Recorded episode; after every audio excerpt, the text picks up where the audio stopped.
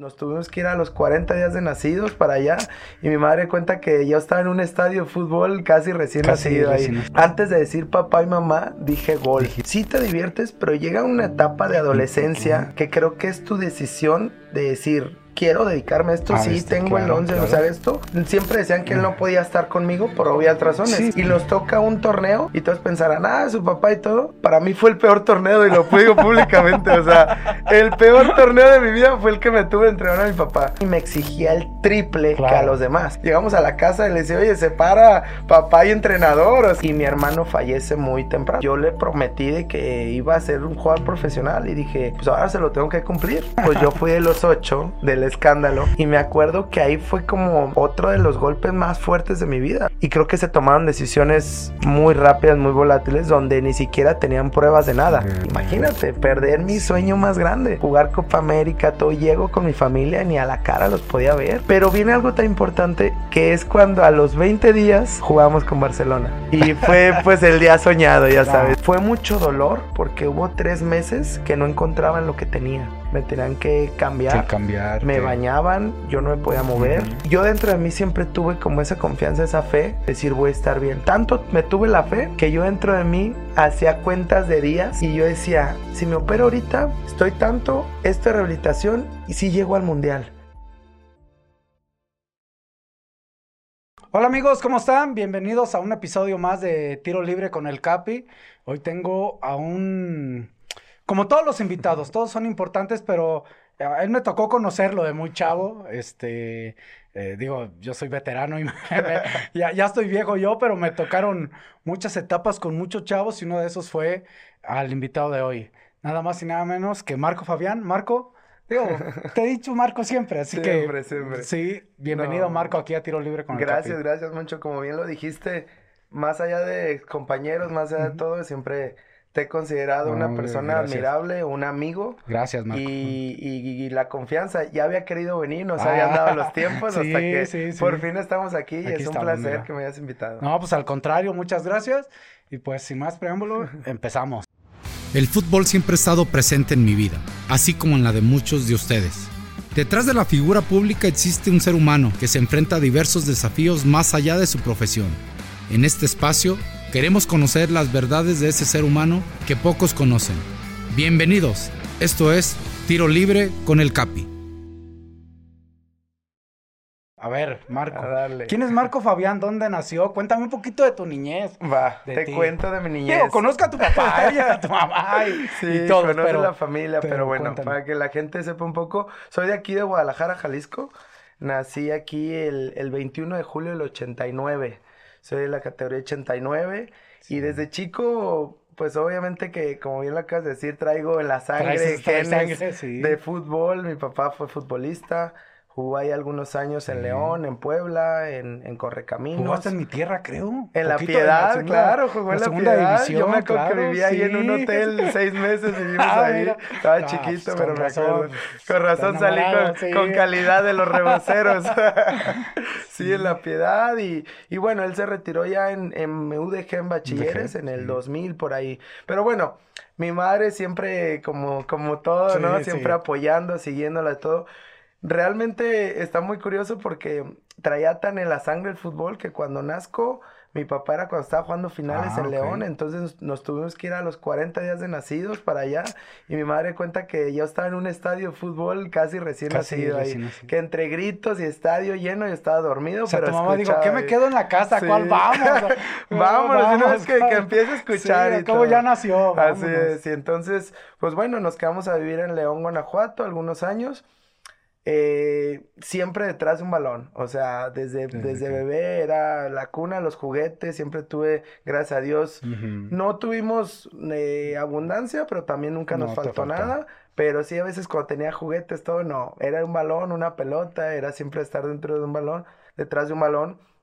Antes de decir papá y mamá, dije gol. Dijiste gol. Mi primer palabra fue ah, gol. entonces, pues ya todo iba concordando como que este va a ser futbolista, ¿no? Entonces, eh, voy, voy creciendo. Cabe destacar que a pesar de que, de que mi papá fue futbolista y que toda la gangre, nunca fui obligado a jugar fútbol. Eso fue decisión propia, me encantaba. Y bueno, fui creciendo desde la primaria, pues ya se iba, tú sabes, ¿no? Cuando sí, chavo ves a alguien como que ya lo trae, pues ya era fútbol, fútbol, el recreo, fútbol, no, no comía por estar jugando fútbol y todo. Y fui creciendo hasta los siete años de edad, mi primer equipito de fútbol como profesional que corríamos todos atrás de la pelota y todo, fue en Ciudad Victoria y se llamaba Pumitas. En Ciudad Victoria. Ajá, ahí tenía cinco años, cinco o seis años. O sea, ahí llegaste al primer equipo organizado, digamos. Organizado, así no, es. que no fuera calle. Ajá, que no fuera calle. Mi papá jugaba en Correcaminos y me llevó un equipito ahí y pues ya el equipito era de Pumitas, creo que hasta transmitían los partidos ahí, y bueno, todos ahí atrás del balón, pero ya se veía que yo corría muy rápido, se me acabó, se me apagó el turbo, pero en aquel entonces me decían el turbo que corría muy rápido. pero sí, que corría muy rápido y bueno, que ahí está, tenía más conciencia pues de cuando me da el balón, como que ya iba eh, agarrando lo que era el orden, todo eso, la coordinación. De ahí ya a los siete años regreso a Guadalajara para ya tener un poco más de estabilidad. y aquí es donde pues ya entro a la escuela y todo. Antes de entrar a Chivas, yo me acuerdo que hasta, eh, para que veas cómo sigo tu programa, el otro día vi que Omar Esparza dijo algo y ahí yo estaba con él. Él mencionó que antes hacían pruebas como de 300 y tantos niños. yo cuando llego a, a Chivas, no había todavía mi categoría. La categoría más chica era 88, que era un año mayor. Entonces eh, dijimos, bueno, vamos a esperar un poco. Eso es lo que espera. Mi papá entró a trabajar ya como entrenador, retirado en Tecos. Entonces me voy a jugar a Tecos porque ahí sí había categoría biberones, había categoría los pañales, más chiquitos, los más chiquitos. Entonces empiezo a jugar ahí un rato cuando se dan la, la, la, la, oportunidad de hacer las pruebas, yo iba a esperar un año a que, que, que fuera mi categoría. tu categoría. Y a los seis meses me dijeron, no, pues hazla con los 88. Con la, a lo mejor puedes estar ahí. Entonces yo me acuerdo de lo que dijo el otro Omar, que hacían unas pruebas en la cervecería, en las canchas de la cervecería, y después en Gigantera, que ahí eran de tierra. Sí, ahí yo me acuerdo que eran de tierra y eran niños y niños, éramos 300 y ahí se iban como haciendo listas, iban quedando cada vez más, más. Y me acuerdo que quedé al final siendo un año más grande ellos. Entonces yo me quedo y esa generación te hablo pues desde Omar Esparza, oh, el Zuli, este, el Chore Mejía, Eh, Chicharo. Entraron esa, esa, generación siendo yo un año más pequeño. Juego esos seis meses con ellos, entreno con ellos, que aquel entonces, pues los entrenadores, los entrenadores grandes, pues era Hugo Díaz, Gamero, el Nene Pajarito, López, Pajarito, todos ellos. Raúl Cortés. Cortés, Ajá, también todos ellos. Y, y bueno, me seleccionan, estoy con esa categoría. Y a los seis meses, cuando ya entra la categoría 89, yo ya regreso con los de mi edad. Ah, Y ahí es donde, ahora sí que en resumen, empezó mi carrera en Chivas. tu carrera. A los siete años, yo me acuerdo, en el 96, es cuando yo llego a Chivas. ¿A quién le ibas? ¿De Eh, niño tenías un equipo? Fíjate que no tenía equipo, le iba, le iba, pues seguía a mi papá, Sí, claro, le iba a León, León, le iba claro, a León claro. en ese momento, Ujú. pero después hubo un momento cuando empiezo a jugar con Chivas y empiezo obviamente Claro, a vestir claro. la camiseta Sí, de niño y empiezas a jugar y a ganar y todo. ahí, todo, Tengo mis cuates y empezaba ya a ir al estadio. Mm. Empecé a ver el estadio, a ver las chivas y eso. Y llegó un momento, no me acuerdo cuándo ni cómo, que ya le agarré ese amor a Ese Chivas. De que ya me preguntaba, ¿a quién le vas de niño? A las chivas. Chivas. ¿Y a dónde juegas en Chivas? Y ahí fue mi amor por Chivas, que empezó a crecer, a Ujú. crecer. Y desde ahí fue creciendo, pues como tú sabes, o sea, categoría tras sí, categoría, sí. Eh, viviendo muchos de los torneos de Copa Chivas, muchas situaciones así. Después vino eh, eh, cosas buenas y cosas malas. Claro. como Parte de ese camino, ¿no? Sí, parte de ese camino. Eh, dentro de las buenas, pues bueno, muchos logros en torneo Copa Chivas, pues de campeón goleador, era, cositas así. tiempo era un torneo Era un torneo de élite, claro, nivel, lo ¿eh? esperabas ese Pasaban y Copa FIFA. Sí, lo pasaban en todo, televisión, sí. todos querían estar ahí. Sí. Entonces, bueno, eran esos torneos, los torneos de Córdica, acá en Guadalajara, esas situaciones. Después viene, como todavía éramos chicos, viene un torneo, que era el primer torneo internacional de. Chivas en un torneo en Argentina. Yo me acuerdo que teníamos, yo creo que tenía 10 años y todo. Era un torneo que a pesar de ser de fuerzas básicas en aquel entonces, se se, se, pagaba la mitad, te pagaba la mitad del club y la mitad la pagabas eh, pues tu familia, nosotros, claro. Entonces me acuerdo que por una circunstancia u otra, en ese momento no pude viajar mm. por el tema de que pues la mi familia no pudo viajar y me dijeron, bueno, yo estaba muy triste. Dijeron, no, mira, tranquilo, es un torneo, es el primero en tu carrera, pero tú sigue igual y vas a tener muchos más después. Me acuerdo unas palabras de mi abuelo en paz descanse. Y mi abuelo me decía, no, no te preocupes, al rato te vas a cansar de viajar. al rato te vas a cansar de viajar. Era mi primer viaje, yo ilusionado. Me acuerdo que en ese torneo es cuando llega Carlos Vela, se une Carlos Vela al grupo que es, es, de 89. Ajá, allá es el primer torneo y después, como al año de Cancún, se viene ya las básicas.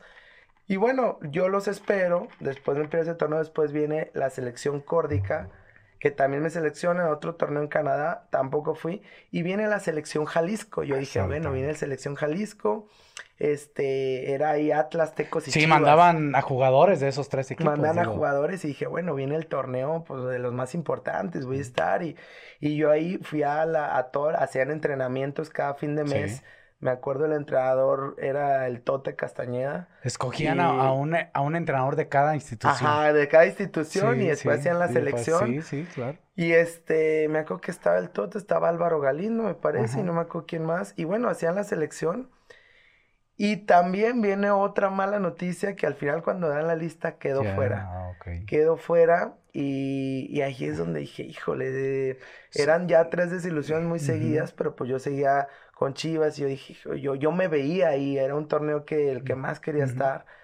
Y después de eso, yo ya tenía 13 años, me parece, 13 años, ahí ya estaba en quinta división, se puede decir. A, ver, ahí nomás eh, es un tema muy importante porque de repente creemos que cuando estás joven o niño, que eras un niño ya siendo adolescente, esas desilusiones de no viajar o de no quedar, sabiendo que estabas en Chivas, digo, y que eras pues muy joven y que, digo, te quedaba mucho camino, ¿no?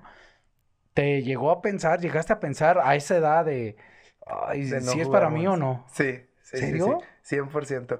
A pesar, a veces yo lo he dicho, y aparte ya cuando estás de este lado, el consejo que das cuando eres niño es que se divierta, que se divierta y eso, pero siento que sí te diviertes, pero llega una etapa de adolescencia 13, 14 años, que creo que es tu decisión de decir, sí quiero dedicarme a esto, sí tengo el 11 o sea, esto, o, o, no. O, voy a dejar a ver qué, voy a seguir y a ver qué pasa. Ajá, o voy a seguir a ver qué pasa. A ver hasta dónde. Pero más, aparte de divertirte, ya entra también como el, el querer estar, eh, el querer ser, el querer todo. Eh, y aparte que fui siempre muy competitivo desde niño y todo, y yo dije, híjoles, fueron dos o tres desilusiones muy seguidas y justo lo que acabas de decir, yo me acuerdo que tenía 14 años y, y yo llego y a mi papá, le digo, es que no, ya no quiero jugar, o sea, es como que creo que pues no. O sea, no, no dije soy malo o así, pero dije, no, ya no quiero jugar, estaba muy desilusionado. Ahí quiero hacerte una pregunta porque de repente todos, bueno, a ti te tocó la oportunidad de estar en una escuela, muchos ya somos más veteranos, llegábamos del barrio literal, ¿no? Con lo que teníamos y aprendíamos muchas cosas ya cuando llegamos a los equipos profesionales, ¿no? Eh, eh, alguien te decía, alguien te dijo o tú te diste cuenta, ah, cabrón, soy bueno, juego bien, o o digo, porque una cosa es que, a ver, mi papá haya jugado, en este caso tu papá haya jugado, eh, que yo juegue y a lo mejor tienes el nombre y pues esto te ayuda para estar. pero uno Pero de ahí a que, a, que, a que digan, ah, este güey tiene condiciones, este güey juega bien o esto. ¿Te diste cuenta? ¿Alguien te lo dijo? Yo creo que terminas dándote cuenta tú. Porque sí me lo decían mucho. Ah, los amigos de mi papá, ah, tu ah, hijo es bueno, y mira, tu hijo, y ah, tu hijo va a llegar, y tu hijo ve la calidad que, o sea, o lo escuchaba, o a lo mejor los amigos en la escuela, claro, ah, Marco es bien bueno, y todo, y como que sobresalía, te lo podrías decir. Pero llega un momento donde tú te das cuenta. Okay. Yo me acuerdo que donde decía, pues, eh, ya estaba en quinta edición y, y, gol de pronto, hacía jugadas que, sea, que sobresalía, decía, sí puedo, o sea, tengo el don y tengo el talento, entonces sí puedo. Después vienen como es altibajos y estas desilusiones. Ahí es cuando llego y digo eso a mi familia, a mis papás les digo como que, híjoles, no, no sé, como que ya no quiero jugar, mejor a ver si pues ya otra cosa. Y nunca me presionaron y me acuerdo, primero mis papás, que fueron los que estuvieron ahí, después también mi abuelo, y me acuerdo también que fue un entrenador a, buscarme también a la casa, este, me parece que era um, Chuy, Rodríguez, me parece que fue. Chuy. Chuy, claro. Digo, que Entonces, este, ajá, y él estaba, él me traía desde chico y todo, y me acuerdo que fue, y entre todos me dijeron, me acuerdo que me dijo mi papá, mi abuelo, te me dijeron, mira, si quieres dejarlo, déjalo, nadie te va a presionar. Pero date la oportunidad, seis meses más, un torneo más, y demuestra. O sea, diviértete y demuestra el talento que tienes y todo va a fluir. Date la última oportunidad. Si vemos que no hay nada, ya. Y pareciera como si. Como si hubieras eh, sacado al, mejor yo en ese momento. Jeva, regreso y a partir de mis 14 años los siguientes tres años ni los vi pasar. Yo a los 17 debuté. Sí, sí. Y de los 14 a los 17, esos tres, en un momento fue un abrir y cerrar de ojos. Regresé, cuarta división campeón, tercera división campeón goleador, este, campeón con el equipo, después segunda, reservas, ni con tapatío pasé casi, porque a mí me registran con tapatío, pero, era cuando y ahí yo estaba con ustedes subiendo empezaba a entrenar con el Chepo desde el 2006 que quedaron campeones. A mí no me tocó, pero a veces me subían a entrenar, todo. Y el 2007 es cuando, ahí me, debutan. Este Efraín. Efraín me debuta. Sí. Efraín me debuta y es como que volteas para atrás y dices, tres años fue tan rápido que sí fueron logros, fue campeón, goleador, todo, alcancé a los de mi categoría pasaron muchas situaciones. sentiste que ibas hacia arriba, por eso a lo mejor no te diste cuenta, ¿no? Así Digo, en los anteriormente a lo mejor no te mandaban a, los torneos, pero en este sí estabas logrando un campeonato, un goleo. ahí ya vinieron, ahí ya vinieron logros, que bueno, el, el tercera división, esto, logros internacionales, me acuerdo que otro entrenador, Goyo, Gregorio, eh, eh, con él voy a, tres torneos internacionales que era la Gotia Cup en Suecia, la de Noruega y la de Dinamarca. Pues bueno, allá ahora sí que regresé con todos los trofeos de mejor jugador, campeón goleador, quedamos campeones en tres, en los tres torneos. Vuelvo y ahí después era las edades como que ya se empiezan a revolver entre segunda, reservas, ya subías, con reservas me toca ser campeón. Este, hay que ya con 88, con 87, es cuando se armó al final la bronca, con Atlas, que estaba Chichar, Omar, y yo era 89. Era pues nada más el 89, creo que éramos tres, que era Vela, era yo y otros, pero ya subíamos. Y después, este, y con Tapatío es cuando me registran y yo creo que en primera habré jugado cinco partidos. Porque de ahí era cuando ya me subían, entrenaba y fue cuando después ya me quedé arriba. A ver, eh, ahí llega eh, darle. Eh, viene eso, ese crecimiento. Tu debut fue como esperabas, no fue como esperabas. a ver, venías de, un papá futbolista, entonces sabías un poquito el entorno. Claro, pero hasta que uno no lo vive. exacto. ¿Cómo fue vivir eso? Porque ya no era bueno, siempre les dije Marco Fabián, papá, a tu papá le decía Marco Fabián, a ti te digo Marco. ¿Cómo fue esa diferencia de, de, ok, ahora soy yo, ahora yo, yo voy a debutar o ya debuté? Todo ese, ¿cómo fue tu cambio? ¿Cómo fue el entorno? ¿Te cambió o no? Sí me cambió muchísimo y como bien lo dices, a pesar de tener un papá futbolista y que siempre uno recibe mil consejos, yo siempre lo he dicho, la verdad, fue mi mejor entrenador desde chico y diciéndome, ayudándome. Pasaron ahí también cositas, lo metí como en quinta división, le tocó a él, siempre decían que él no podía estar conmigo por obvias razones. Pues, y nos toca un torneo y todos pensarán, ah, su papá y todo. Para mí fue el peor torneo y lo digo públicamente. O sea, el peor torneo de mi vida fue el que me tuve entrenar a mi papá. ¿Te sentías comprometido? Sí, y yo creo que él también y me exigía el triple que a los demás. Claro. Entonces era era de las dos partes mucha presión porque él, él, quería como mostrar que no porque sea mi hijo va a jugar o va a hacer esto y yo a la vez quería demostrar lo mismo, entonces había mucha presión. Entonces yo me acuerdo que si no hacían las cosas bien, me regañaba diez veces más que a los demás y todo y mi papá se lo tomaba muy a pecho. A veces llegamos a la casa y le decía, oye, separa papá y entrenador, o sea, cosas así. Pero digo, fueron situaciones que fueron pasando y, sean malas, buenas, siempre se lo agradezco. Y siempre fue eso. Y siempre me dio muchos consejos. Pero a lo que voy, que te digo, es que ya cuando pasa, cuando sucede que, que tú debutas, que tú vives todo el entorno, que eso, por más que me lo haya dicho, necesitas vivirlo tú, porque es muy diferente. El, el, ver las cosas, yo me acuerdo perfecto, ahorita que mencionaste el debut, yo no me lo esperaba, porque yo cuando entreno y todo, y yo dije, bueno, fue contra Jaguares de Chiapas, aquel partido que ganaron 5-4. Fue el, bueno, para mí es un partido especial porque yo ahí cumplía 400 partidos con Claro, carrera, sí, te, hicieron un homenaje. Un pequeño homenaje. Sí, yo me acuerdo. Fue un partido de, de locos, fue un partido. Sí, de locos, claro, que Gauchito metió creo que dos, goles, todo. Sí, fue, Volteretas. Bojo estaba en Jaguares. Ajá. Sí. Bofo estaba, en Jaguares, sí, cierto. Fue en el Jalisco. Entonces, mi primera sorpresa, yo ni siquiera por la mente me la pasaba, es que me iba a concentrar. O sea, ya cuando entrenábamos y todo, y vio la lista y vi mi nombre, híjoles, fue un impacto porque, madre, me voy a concentrar. O sea, no me lo esperaba. Bueno, ya, después viene todo lo nuevo. Me acuerdo que en el estacionamiento ahí, pues me encuentro a mi papá y le digo, y no, pues nos abrazamos y le dije, wow, dice, disfrútalo, mira todo. Y yo me acuerdo, ya iba nervioso con ustedes desde la fiesta americana, la concentración, y pues todo nuevo para mí, yo con 18 años.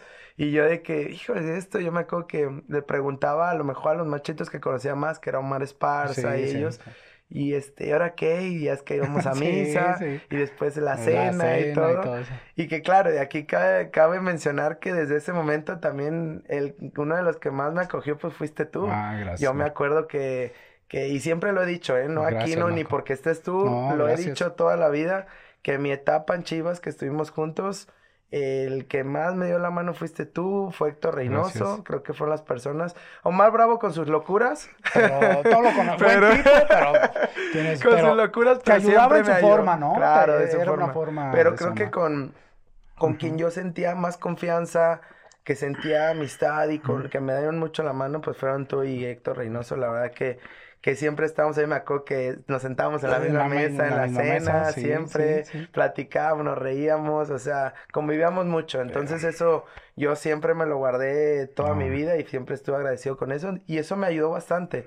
Eso y claro, los que eran un poco de mi edad, que estaban ahí Omar Esparza, el Pataraujo, el Chore, el Chore, el Tepa Solís. El Tepa, de hecho, fue mi compañero, mi primer compañero cuarto ese día y pues estábamos ahí, pero yo estaba, muy nervioso. Estaba eléctrico. Sí, estaba eléctrico también, pero también estaba muy nervioso y pues bueno, se da ya el siguiente día y así como fue sorpresa, que me concentré, que todo me dijo, yo estaba calentando y dije, bueno, pues yo estoy preparado, ¿no? Y ojalá y todo, pero en el fondo decía, no, pues no creo, o sea. Soy el de mínimas posibilidades, ¿no? De acuerdo a las y me acuerdo, creo que Omar fue el que me dijo, te va a meter. Y yo dije, no, ojalá, digo, pero no. Y claro, eh, mi debut, como la de muchos jóvenes, creo que el porcentaje pues fue de tres minutos. Claro, claro. Pero cuando me llama, fue como que, no, corrí, como si nada, dije yo, me quité y claro, ese fue mi debut entre los últimos tres, minutos. Me acuerdo perfecto que eh, toqué tres balones, el primero de un cambio de juego bien, después creo que dos pases y ya se acabó, pero ese fue mi debut y fue algo especial. Desde que estabas, siempre jugaste de posición de volante, siempre has tenido una buena pierna izquierda, digo, tu mayor virtud es tu derecha, pero claro. la izquierda la metías cuando tenías necesidad. ¿Siempre jugaste de volante también? Siempre jugué de volante. Yo me acuerdo que desde niño, pues, ¿de qué jugabas? De 10. De cuarto volante en medio, claro, era así. es. Pero después, eh, conforme fui creciendo y ya en primera edición y ya muchas situaciones, fui ya jugando, me metían ya en más posiciones. Obviamente fue evolucionando el fútbol y sabes que... Y uno va evolucionando Va evolucionando ¿eh? también uno. Entonces empieza a aprender y pues yo creo que al día de hoy, casi al final de mi carrera, jugué de media cancha para adelante en todas. o sea, mucho tiempo de segundo contención, jugaba por izquierda, por derecha, eh, de, centrocampista, de doble nueve, a veces hasta de nueve llegué a jugar. Este, y creo que mi posición siempre dije es de 10 en medio, pero de mis mejores épocas que viví y todo, fue por izquierda. Fue por izquierda, que en las Olimpiadas, en el Mundial, en, en Alemania, mucho tiempo jugué por izquierda porque como que encontré, como te dije hace rato antes, era más rápido, como que encontraba mi recorte hacia el centro. tenías un cambio de ritmo en cortito. Sí, en cortito. y mi característica pues era tirar. Entonces apenas me encontraba un poquito el espacio a mi derecha y de ahí no me la pensaba y así cayeron, pues la mayoría de mis goles fueron muy parecidos así. a partir de ahí conocimos su carrera. una carrera eh, impresionante para Chivas, para... Después creo que te vas a Cruz Azul y podemos mencionar todos los equipos. Después te vas a Europa y ahorita vamos a preguntarte pequeñas cosas porque queremos conocer al Marco.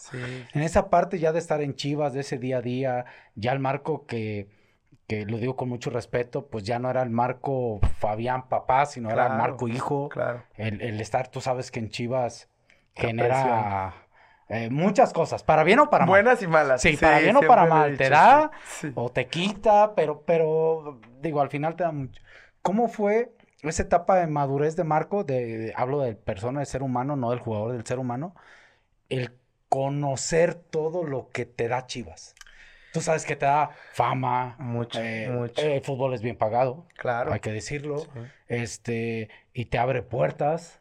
Este, pero también estás bajo la lupa, pero también recibes cosas. Sí. Digo, ¿cómo fue para Marco eso, esa parte, no?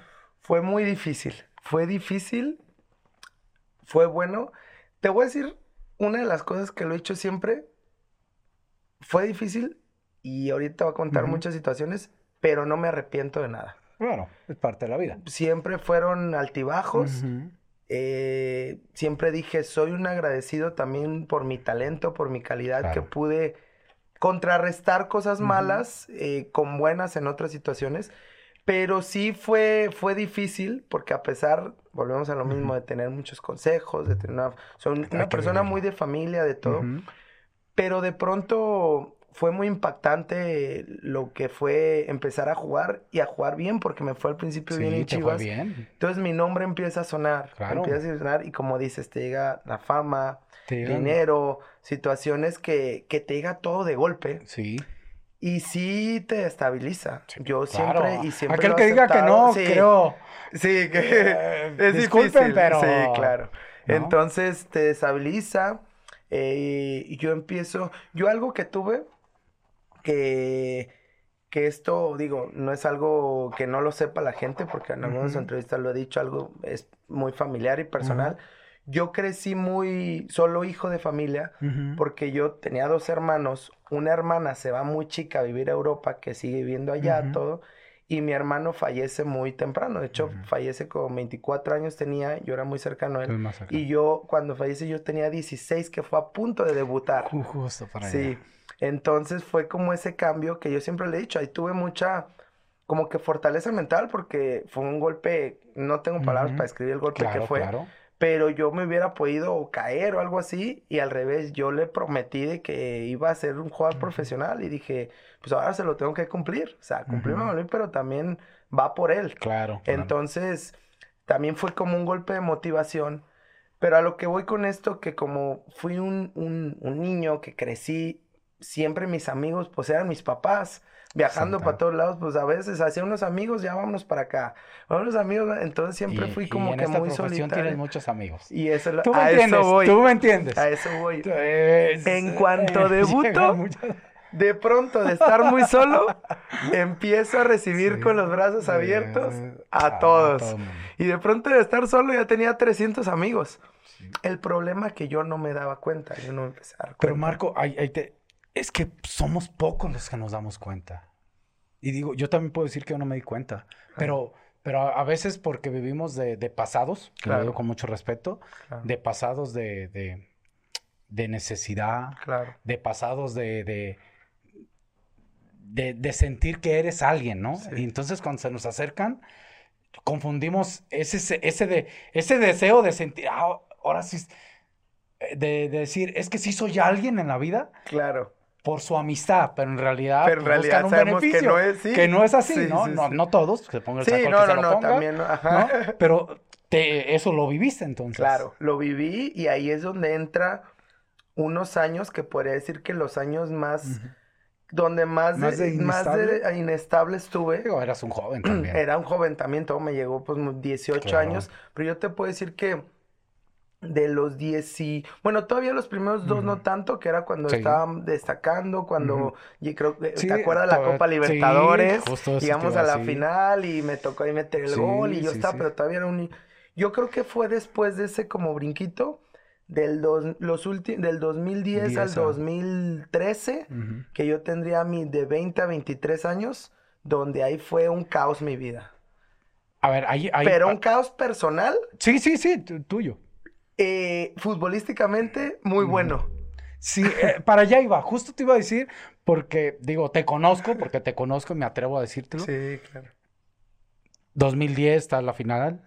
Fuiste un nombre importante, digo, Bofo, Javi sí, Baez, no, el profe, bien dirigidos por el profe Real, etcétera, etcétera, ¿no?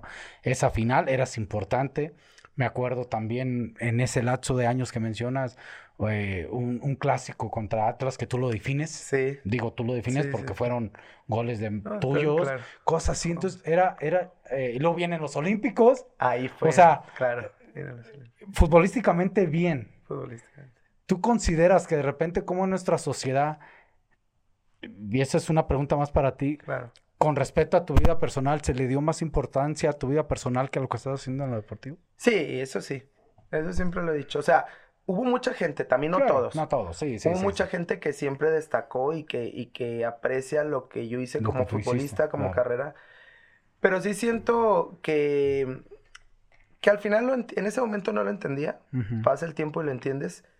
Que estamos eh, en una cultura que, que nos, nos gusta, y me uno, nos gusta el, saber más allá, los chismes, el, las cosas que causan más impacto. que venden. Que, venden, como dicen, a realmente a veces las cosas importantes.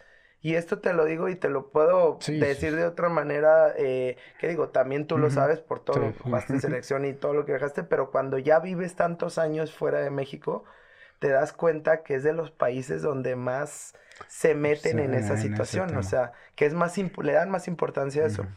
En ese momento sí, yo creo que como lo dices, futbolísticamente yo estaba muy bien, es a donde voy, que era como una balanza, porque yo me meto en un caos en mi vida, te hablo de un caos, que es un caos que siempre lo he dicho, de un adolescente normal o de un joven normal. Simplemente que no era normal porque era un jugador de fútbol profesional. Y porque tenías atención, tenías prensa, tenías... Pero, y yo como que no me caía el 20 de la persona que ya era. Por más que lo vivía, era como que a veces yo entro y me decía, pero no estoy haciendo nada malo. Vine con mis amigos de la secundaria, o tales amigos, o los que fueron a una fiesta y, y salí todo, pero pues estoy bien y mañana voy a entrenar o eh, situaciones así. no era tampoco situaciones más allá de eso. Entonces, claro, era cuando la lupa o los ojos ya estaban sobre mí.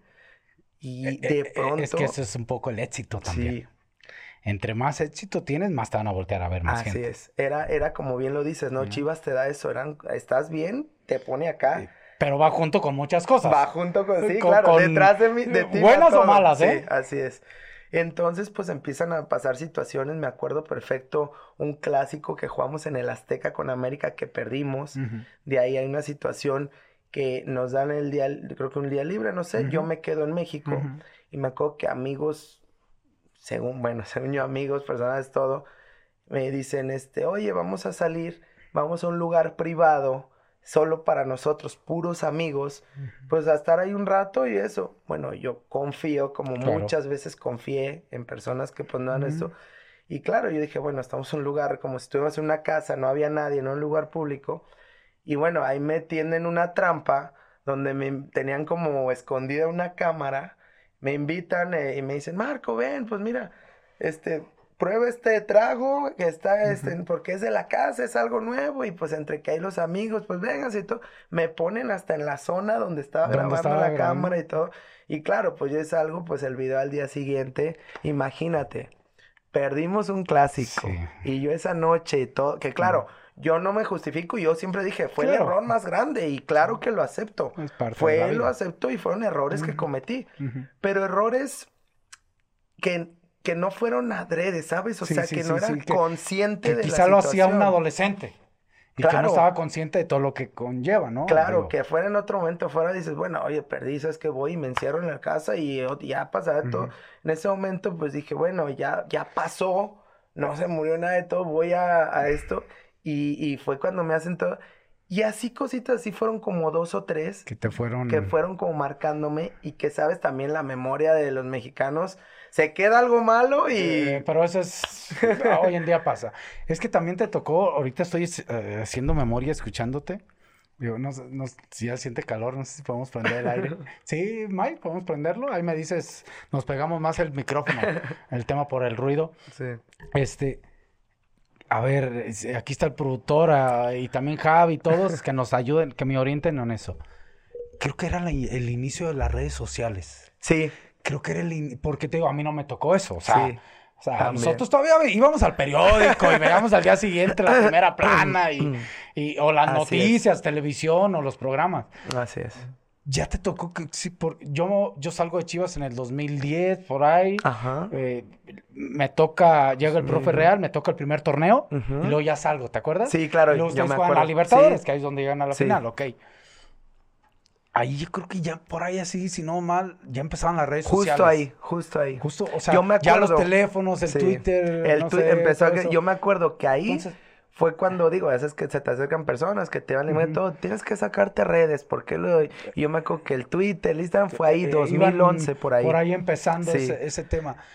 ¿Tú crees, volviendo de eso, por lo que gracias a Dios nos, mencionas y no se esperaba tanto. Hoy en día el futbolista, hoy en día el joven que, que logra, tiene que tener cuidado con eso. Sí, sí. Porque es muy bueno. Las redes sociales no son malas, ojo. Son, son buenas porque estás, siento yo que estás cerca de tu gente y puedes mandar mensajes buenos. Pero también como depende de cómo los Y también, claro, sí. Porque también puede ser un hijo de su Pink Floyd que se esconde atrás de un huevo, antes era un huevo. Y decir pensativas y, ya, ¿no? Claro. Y todo el mundo creerle, ¿no? Porque hay de todo. Sí. Así como hay, buenos futbolistas, hay malos, hay buenos, malos periodistas. y que se ponga el saco el que quiera, no vale un pepino. Entonces, te toca esa etapa. Vámonos ganas la medalla olímpica. Sí. ¿Cómo fue ese momento para Marco? Y no hablo del juego, no, no hablo cómo, cómo fue para Marco. ¿Se dio cuenta Marco lo que lograba con sus compañeros, por supuesto? En ese momento no. En ese momento no. Fue algo grandioso. Yo, obviamente, si ya después lo digo, creo que lo más bonito que he vivido, lo más bonito. Pero la magnitud de lo que fue, yo creo que tanto mis compañeros como yo no lo dimensionamos en ese momento. Ahora me voy un poquito atrás, para mí fue doble, creo, la satisfacción de todo, porque yo en ese proceso de selección, junto con mis compañeros, yo empiezo en una Copa América en el 2011. donde también, fue un, escándalo. Y ese escándalo, pues yo fui de los ocho del escándalo. Y me acuerdo que ahí fue como otro de los golpes más fuertes de mi vida. Yo creo que de los más fuertes, yo siempre, haciendo un paréntesis, como he hablado de algunos golpes y después que vienen cosas buenas. Como todo en la vida y como tú y como muchos, unos tienen más que otros, pero algo que me puedo decir que me ha caracterizado y que esto no lo digo como para echarme flores, sino para externarlo siempre a la gente, es que mentalmente siempre fui muy fuerte, porque eran cosas fuertes, malas que me pasaban, pero decía, y me voy a levantar de esta, ¿sabes? No me iba a quedar ahí. A, ver, eh, pero, pero ahí sí quiero, digo, porque al final la idea es conocerte. Claro. Pero sí lo veías, sí lo pensabas. O sea, sí, decías, puta madre, puta madre, están haciendo esto, puta hice esto, puta están diciendo esto. Claro. O sea, sí lo. Porque hay quienes no, Marco. Hay quienes. Sí, no, no. Hay quienes van y transitan por, por, por su vida. Que les vale. Y, no digo que no se fijen a. a, a, este, pusieron esto. Ah, chingue su madre. Va. Sí. No, una cosa es que de repente digas, puta, sí, chingue su madre, pero no me va a caer. Así es. O sea, sí, sí te dabas cuenta. Yo sí lo sentía. No tanto por lo que dijera la gente, sino, sino por mí mismo, de que veía que algo hice algo mal y chingo, a lo mejor me puede pasar algo así pero, pero viene algo que va a ser bueno. Eso era lo que yo sentía. O sea, tú está esto, pero viene algo mejor. Así es, viene algo mejor. Era tu forma de darle la vuelta. De darle la vuelta. Porque yo lo digo, ¿eh? Digo, yo me conozco. Si yo hubiera jugado en la época de las redes sociales, yo no hubiera tenido redes sociales. Claro, sí, sí, yo, sí. yo, sí, yo veo algo y yo hubiera querido tirar y yo también te conozco y sí, tirar putazos o, o no sé, ¿no? Entonces, yo, yo me conozco y digo, no, yo no hubiera tenido redes sociales. Sí, O sea, en mi época de jugador, ni madre. sí. A mí No. me pasó la primera vez, o sea, y, y era así, que yo me acuerdo que en Twitter o así lo acaban de sacar las redes y, y me empiezan a poner que no, y es una basura, jugaste mal y todo, o que algo así, y yo ya, ah, ¿quién es? No, déjale contesto, es como, Ah, me te empezaste a enganchar. sí. Pero al rato ya no era uno, eran diez, eran mil, eran los que eran. Y dije, ¿sabes qué? Y empiezas a aprender de que dices, bueno, digo, así como hay diez mil géneros, había diez Muy mil buenos, muy buenos. sí, sí, sí. Entonces empiezas a aprender tanto a no, no agarrar las cosas malas, ni tampoco las buenas, porque a veces tomar las buenas también, es malo. Sí, sí, sí. Entonces era como, las ves, vas a vivir con ellas, las escuchas, porque tampoco somos ciegos ni sordos no, no, ni no. nada. Eso es lo que te sentimos. Sentimos, O sea, somos humanos. Sí, claro. unos más que otros. Unos, unos tienen esa capacidad de, ah, que chingue su madre, ya, y Claro, sigue la vida. sí. Otros, ah, y yo, yo soy de esos otros. Yo digo, ay, cabrón, algún día me lo voy a sacar. Así cabrón". es, así yo, es. Yo, Yo, de era así, yo era así, y conforme fui cada vez más, más, más que me operé y todo, aprendí como a, a que se me resbalara más, Ah, como a que esa situación. Pero era cuando me daba, cuando me enojara más por mí, que es a lo que voy, cuando viene eh, Ecuador, bueno, la preparación para Sí. Copa América 2011. Era, pues, wow, tú jugaste Copa Sí, América, era un torneo importantísimo, Sí, mi primer torneo con México bien, o sea, todo una, una copa que yo soñé jugar siempre. Y aparte venía, no por decirlo, pero venía uno de, mis momento. mejores momentos. Jugando, metiendo Y te goles. conocían porque Me- acabas de jugar la Copa, la, La final Copa de la Copa Libertadores, así es. O sea, no eras de que Marco llegaba desconocido Sí, a Sudamérica, ya así te conocían. ¿no? Entonces venía en muy buen nivel. Eh, el grupo en general veníamos muy bien. Partidos amistosos, fuimos contra Colombia y 0-0 allá en Colombia. Inauguramos un estadio con todos sus jugadores de Sí, sí, nombre. de- Fuimos este contra Bolivia. Y, y bueno, después contra Ecuador, a días ya que empezara el torneo. Ya nos, de ahí nos viajamos ya a Argentina. Y claro, hay una situación que digo es muy larga, pero al final pasa una situación que mientras nosotros estamos jugando, roban todos los Roban electrónicos, cosas dentro de nuestro hotel, se meten, después se- como que hubo coluidos los del hotel con la gente, llegamos y todos, pues, hey, mi computadora, mi cartera, mi teléfono, todo, en lo que levantan el acta, supuestamente no servían las cámaras, están ahí. Entonces ahí me acuerdo que el, el Alfredo nos dice, bueno, en lo que nos vamos a las 8 de la mañana, pero pues nadie puede dormir por sus cosas, cenamos y, bueno, tiene, era hotel y casino, pueden ir al casino dos horas. Claro. Nos vamos al casino, ahí perdemos el tiempo. Y de regreso, que, que ahí es donde, y ya muchas veces lo he contado, digo, creo que la, una decisión que me costó mucho en la vida, que si a lo mejor hubiera dicho no, hubiera seguido caminando, hubiera jugado esa Copa América. Vengo yo justo con Néstor Vidrio, que Ujú. veníamos los dos, y vamos caminando por el pasillo, ya cada quien como que estaba más en su cuarto y todo. En ese pasillo estábamos todos, y se escucha en una habitación como, como música, Sí, como sí, algo sí, así sí. y todo. Y fue como que, "Ay, ¿quién tendrá aquí esto? Pues si Claro, estamos ¿no? nomás No, nosotros. Si nos hubiéramos seguido derecho, a dormimos y, yo juego esa Copa América. Ahí va la chispita de qué está pasando. La puerta estaba como semiabierta, me asomo. Y claro, eran otros compañeros del equipo. Ujú. No voy a decir nombres, pero No, estaban no, ahí. no. Y este, y no, Marco, vente, mira, nosotros estamos aquí platicando todo. Y bueno, nos quedamos los dos. Y claro, al día siguiente es cuando mm, hayamos o no hayamos hecho algo, estuvimos ahí, asumimos la responsabilidad. Y al día siguiente es cuando el mismo hotel in- inventa, porque digo inventa, porque las fotos que saca no eran ni siquiera porque las cámaras ni servían. Supuestamente. Ellos quieren poner de que entraran unas, unas mujeres y que ellas fueron las que nos robaron, cuando el robo fue por la tarde. Total que bueno, se distorsiona la noticia de- y imagínate, la noticia se hace una bomba en México. Y es de que a unos días y este se fue y no sé sí. qué y todo. Entonces fue tanta la presión que yo siempre lo he dicho y lo hago también públicamente.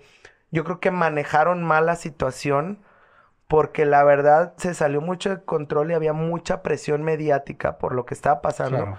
Y creo que se tomaron decisiones muy rápidas, muy volátiles, donde ni siquiera tenían pruebas de nada. De- De de que era cierto, de no era cierto, analizar, muchas claro. situaciones. Entonces, como estamos a días de empezar la Copa América, me acuerdo que todavía viajamos y después del partido con Bolivia, en el vestuario habla por teléfono ese tiempo el Chepo Chepo. y dice, a ver, acá ya, sabes, este, está pasando esto todo. ¿Quiénes fueron? Y si no dicen, se van todos y así. Y claro, nosotros asumimos, nos, fuimos ocho y tal, tal, tal, estuvimos ahí. Fue una reunión, no pasó absolutamente nada, pero ya está. Pues los ocho se regresan y no sé qué. Dijimos, bueno, tomaron esa decisión. Todavía fueron uno o dos días de platicar las cosas. Luis Fernando Tena, que era el técnico a cargo, estaba... José, le vino el mundo encima, porque aparte de los ocho, siete éramos titulares. exactamente. ¿no? Entonces era como que, híjoles, no sabía qué hacer. Nosotros metidos en un cuarto porque abríamos la ventana y toda, la, prensa, afuera. Era una locura. Nos tuvieron dos días ahí encerrados y todavía de nada, de pronto dijo, es que hay posibilidad a lo mejor de salvar, parecía como Big Brother, a lo mejor de salvar a uno, a dos, a ver que el que, pues el que no haya pues hecho no estaba, ahí. Y no, pues era una locura, pues no era un juego, era o todos o ninguno. Presión era mediática, ya de los medios, de todo. Entonces ya cuando se decide, pues bueno, ahí vamos para atrás. Traen a ocho chavitos en este caso, que era Ulises, el Chatón, esos, eh, que eran más chicos y bueno, se no tuvieron tiempo de preparación, que al final lo, que sucede también fue culpa nuestra y fue culpa de todos, pero al final pues creo que se hace la peor Copa América en la historia, que se pierden los tres partidos, se creo que más se metió un gol. Me toca eso, pero a lo que voy ya personalmente es como que viene el golpe más fuerte de, imagínate, perder mi sueño más grande, jugar Copa América, todo, llego con mi familia, ni a la cara los podía ver. O sea, mi papá. ¿Te sentías tú, tú, tú mismo decepcionado? Sí, muy decepcionado, muy decepcionado. esa toma de decisiones que vas caminando y dices. Sí. La típica matriz, ¿no? La pastillita. Así es, la pastillita, así como que eso me jaló y esa. Y, y viene el, el, que no existe, pero viene el hubiera, ¿no? No hubiera. dicen que no existe, pero sirve para aprender. ¿eh? Sirve para aprender. El, hubiera sirve para aprender a así es, Así es. Y claro, como te digo, llego destrozado, destrozado, mal que no podía ni ver a los ojos a mis papás, decirlo, yo los les desilusioné a nada de jugar torneo tan importante y por una tontería estoy aquí en la casa viéndolo en la tele. Gracias a Dios tengo una buena familia que a pesar de eso pues me ah, apoyaron todo y y este, me acuerdo que en vez de regresar al club, yo estaba tan mal y la prensa estaba sobre mí, ¿no sabes? Que Jorge Vergara me habla y me dice, ¿sabes qué, Marco? Tómate 10 días, eh, vete de vacaciones, tómate 10 días. Pues no te miento mucho. Esos 10 días me encerré en mi habitación. me acuerdo que no me fui a ningún lado. me encerré en, mi habitación. En mi casa, en mi habitación no salía. No quería comer. Me, entró una como depresión. Dormía mucho. Eh, y bueno, de pronto sí, pero creo que ni entré en esos días. O sea, estaba muy mal. Y cuando se terminan los 10 días, pues hay que ir a entrenar. Claro. Y es como que venga, vamos otra vez, ¿no? Es la enfrentar la realidad. enfrentar la realidad, sí, no quedarte no ahí. Puedes estar Así es. Gracias a Dios, pues ya estaba en primera división, ya todo. Y viene la cosa más curiosa del mundo de cómo la, la, memoria de la gente y todo, porque aparte nomás era, salía o iba, tú, tú estabas, íbamos a las estrellas y cómo me gritaban. Sí, sí, y que caliente, y que esto, y que marco, y que sácala de esto. Y, y, pues aprendes a escuchar, o sea, me lo decían aquí, yo iba en la calle y aquí en la cara me gritaban y pues tú seguías, o sea, escuchabas, pero hay que seguir y esto. Pero viene algo tan importante que es cuando a los 20 días jugamos con Barcelona. Y fue pues el día soñado, ya sabes, ese día... No sé qué, a quién me comí. No, no, pues a Marco, a Marco. Sí, uno de los mejores goles. Sí, los mejores goles. Digo, no sé si de, tu carrera, no sé si así lo puedas. Sí, yo creo que está dentro. Se le gana un gran Barcelona. Marcela, ¿te acuerdas? Guardiola sí, era. Sí, era Guardiola con gente. Metes un golazo. Metidos y, este, el segundo golazo del centro de la Yo me acuerdo de uno. sí, sí, sí. Y sí, salí y, y, bueno, eso le da la vuelta al mundo. Sí. Y tanto le da la vuelta al mundo como, como bueno, que lo que había pasado se olvidó un poco. era de pronto el, el, que me decían todo era Marco, wow, ya. Sí, sí. Era los goles a Barcelona, los golazos y Marco para no sé qué. Entonces fue como la danza que calmó mucho todo lo que venía arrastrando. Y salgo en ese partido. Yo creo que ese partido fue un, un impulso para borrar mucha esta situación. Y a partir de ahí es cuando por regreso y ya después se viene todo. Me suspenden seis meses de la selección. Yo no juego Panamericanos. Sí, justo te iba a decir eso. Sí, nos suspenden seis meses. Juegan Panamericanos aquí en Guadalajara. Quedan campeones. Y a partir de ahí me acuerdo que nada más de los ocho, pues yo seguía jugando bien, con Chivas todo, y de los ocho, tres me parece, fuimos los que regresamos a esa selección. Y después ya nos toca la siguiente preparación que fue Toulon. Toulon. Eh, que ahí me, me, dan el trofeo de campeón goleador, que tengo ahí el, el, récord con Alan Shearer de siete goles. Y después preolímpico, que campeón goleador con Pulido, los dos. Y este, y mejor. Y entonces, pues yo andaba muy bien, la verdad. Fue mi, es lo que te digo, creo en mis mejores momentos. Y de ahí a Olimpiadas y lo culminamos con las con la medalla de oro. Digamos, bueno, es una persona creyente, creo que tú también. Claro, sí. Digamos que, que así como hubo esta situación, esperabas un momento tuyo. Hablo tuyo y podemos decir que, que ese partido de Barcelona fue como otra vez voy por el camino. Así es. sí, yo creo que si sí. puedes decir, ok, este es el camino, este es el camino, este es el camino, pero no lo encuentro. A partir de aquí es el camino. A partir de ahí, sí, sí, sí. Sin duda sí, fue, fue como un parteaguas para encontrar el camino de, de por lo que iba. Y después de ese, de ese partido, creo que dejé atrás un poco eso que venía arrastrando de, de lo que me dolía tanto de haber no jugado la Copa América. Y, y, de ese partido me acuerdo que regreso, también lo sigo haciendo muy bien con Chivas. Y con las elecciones cuando pasan estos torneos, y pues lo culminé con las Olimpiadas, pero en un buen momento jugando, este, y ganando y algo como al, al principio. Creo que tú le das el pase a Uribe en el gol, ¿no? Sí, tú eres el sí. que centras. Digo, Yo soy el que centro. Esa jugada de hacer la Así es, la practicamos, esa, la del penal, ya sabe, la del penal. Siempre has tenido buen golpeo, Marco. Sí, Sí, siempre, el digo, te conozco, siempre no, te, no te dejaba tirar, ah, pero... no, oye, pero no, no me dejas tirar porque no había, no había competencia tampoco mucho, no. no. Por más que quisiera, no, había. Eh, de hecho, eh, acuérdate cuando nos quedamos sí, tirando el castigo. Nos y seguido. te repito, no porque estés aquí, pero alguien a quien le aprendí gracias, muchísimo gracias, que tenías un guante en el pie. como tú, como alguien otro que para mí técnicamente, pues el maestro, el maestro Galindo, Galindo yo claro. lo veía y lo veía tirar y decía, es impresionante, o sea, ustedes dos los veía y pues cómo le hacen para ponerlas todos igual. y claro, digo, practicando y tuve el don de pegarle siempre Claro. bien. Pero sí, eso fue y, y, y me, me toca también el sueño de meter un gol en las Olimpiadas en la Sí, semifinal. en la semifinal. Rarísimo, de cabeza en un tiro de esquina. No me preguntes cómo. ¿Cómo? Fue Ah, como... Cerraste los ojos. ¿Hace cuenta el gol del chanfle? Yo junto al portero, la peina el chatón y pues me cae aquí, nomás le hago así. Y me cayó y claro. Claro, técnicamente ha sido un tipo bueno siempre. Sí, Digo, y cuando hablo técnicamente, porque yo les digo, a ver, eh, el, el ser bueno técnicamente también te da ser bueno técnicamente con la Sí, cabeza. sí, sí. Para bajar una pelota, para, Claro. ah, no sé, matarla, como diríamos sí, por ahí con la matarla cabeza, no sé. No, y fíjate así, que ¿no? después metí ya varios goles de cabeza y aprendía, sobre todo, soy un chico pequeño. Claro, eh, dímelo a mí. pero, pero a, a tener buen feeling, a brincar bien, Sí, tengo es que buen, salto, ese- sí. esa potencia de pierna, ¿no? Ese claro.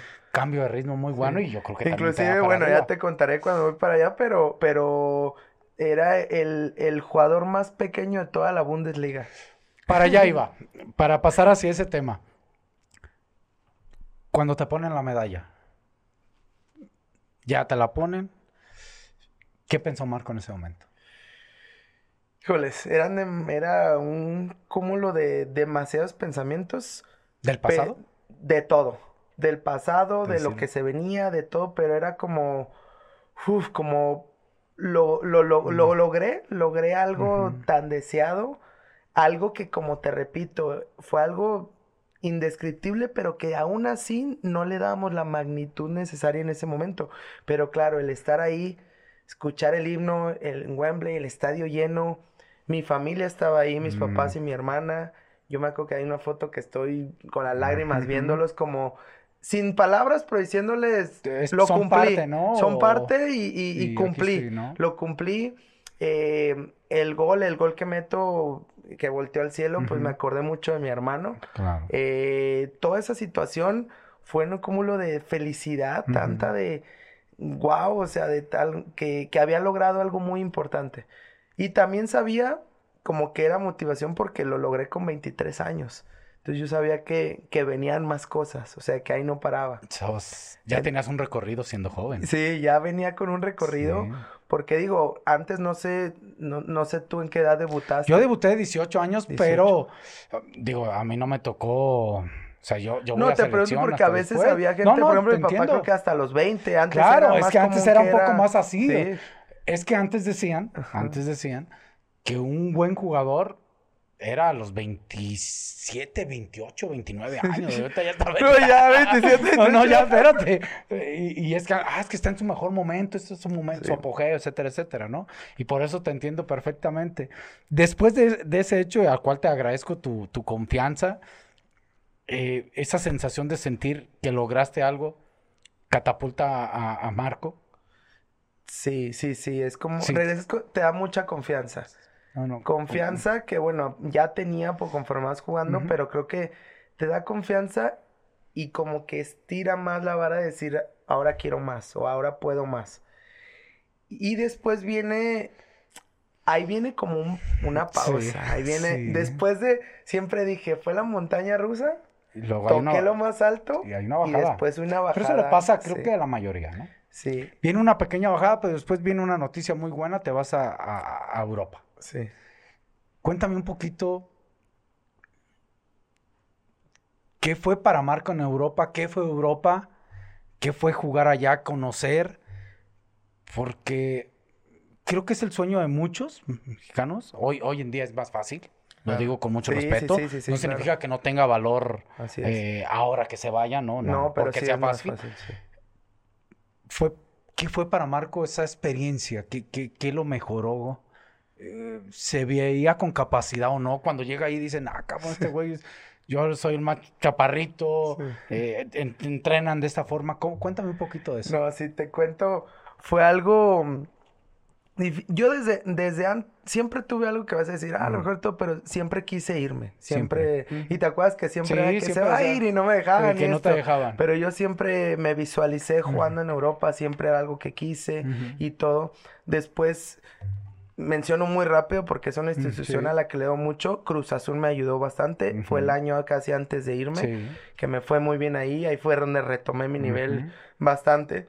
Quedo campeón con Cruz Azul. Regreso a mis Chivas últimos seis meses, que quedo campeón de Ujú. Copa y ahí es donde Y me voy. Llega la oferta, justo iba a terminar mi contrato con Chivas. Y Jorge, a pesar de que él siempre lo quise muchísimo, Ujú. lo estimé todo, pero yo siempre le rogaba, ya déjame ir, ya déjame. Y siempre era, el siguiente este torneo, uno más, uno más, y no me dejaba ir. Y esa vez me acuerdo que pues ya no tuvo opción.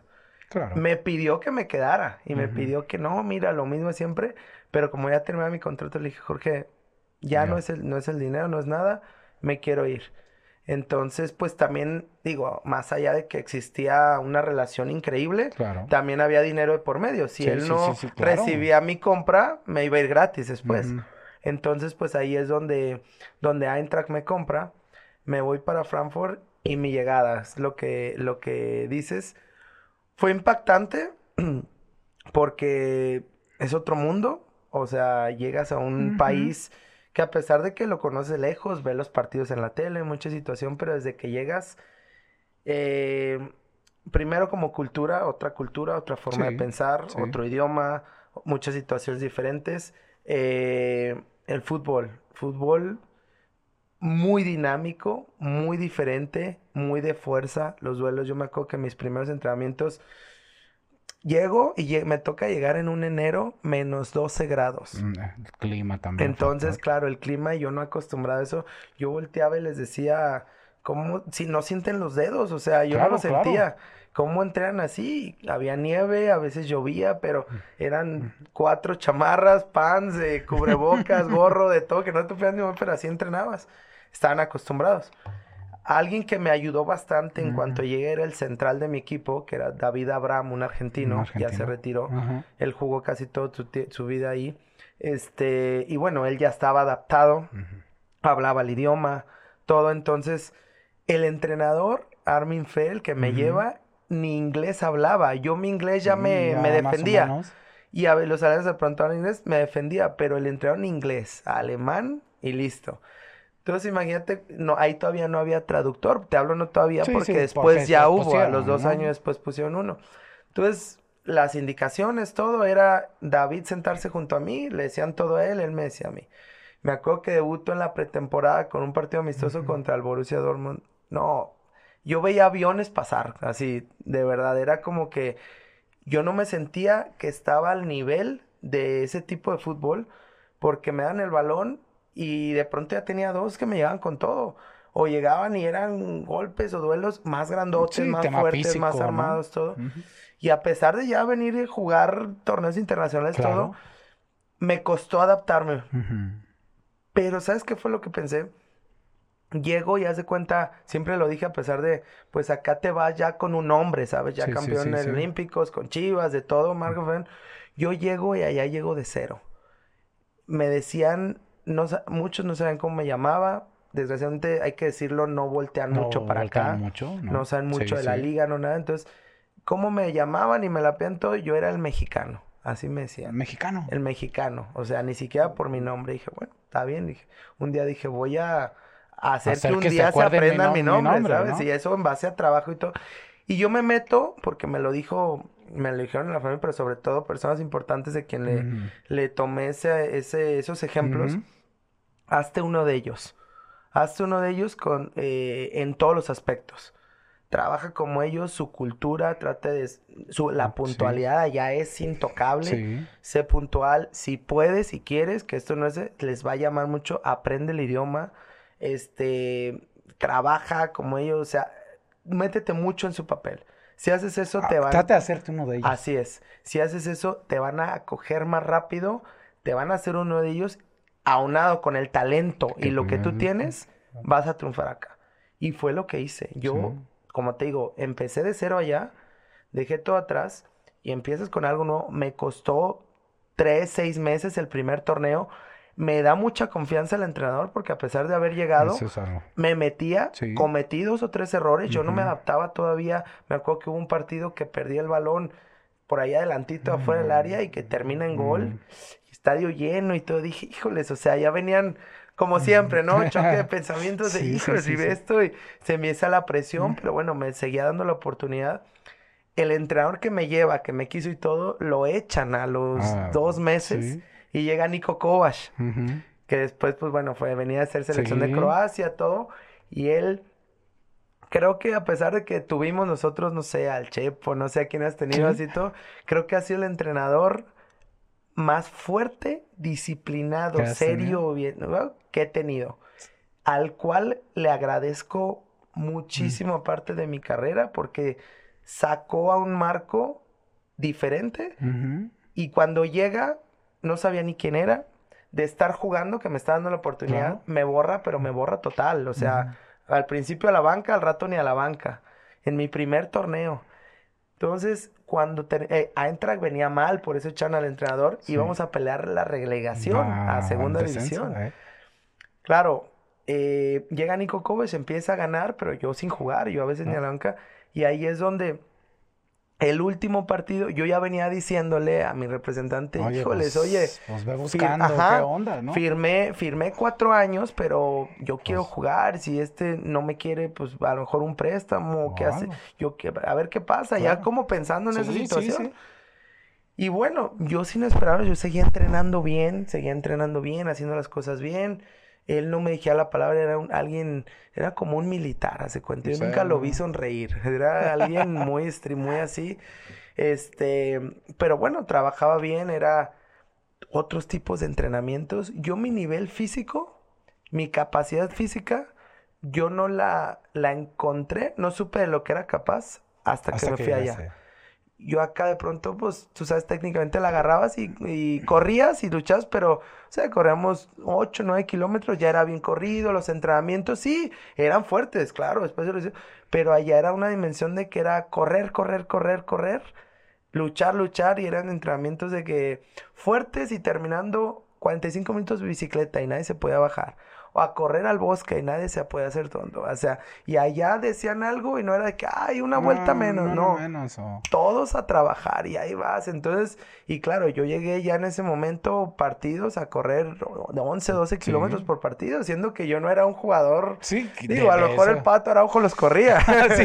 pero, pero yo no era así, pero pues allá era luchar, correr, un, ir y vuelta, como dicen box to box y dale.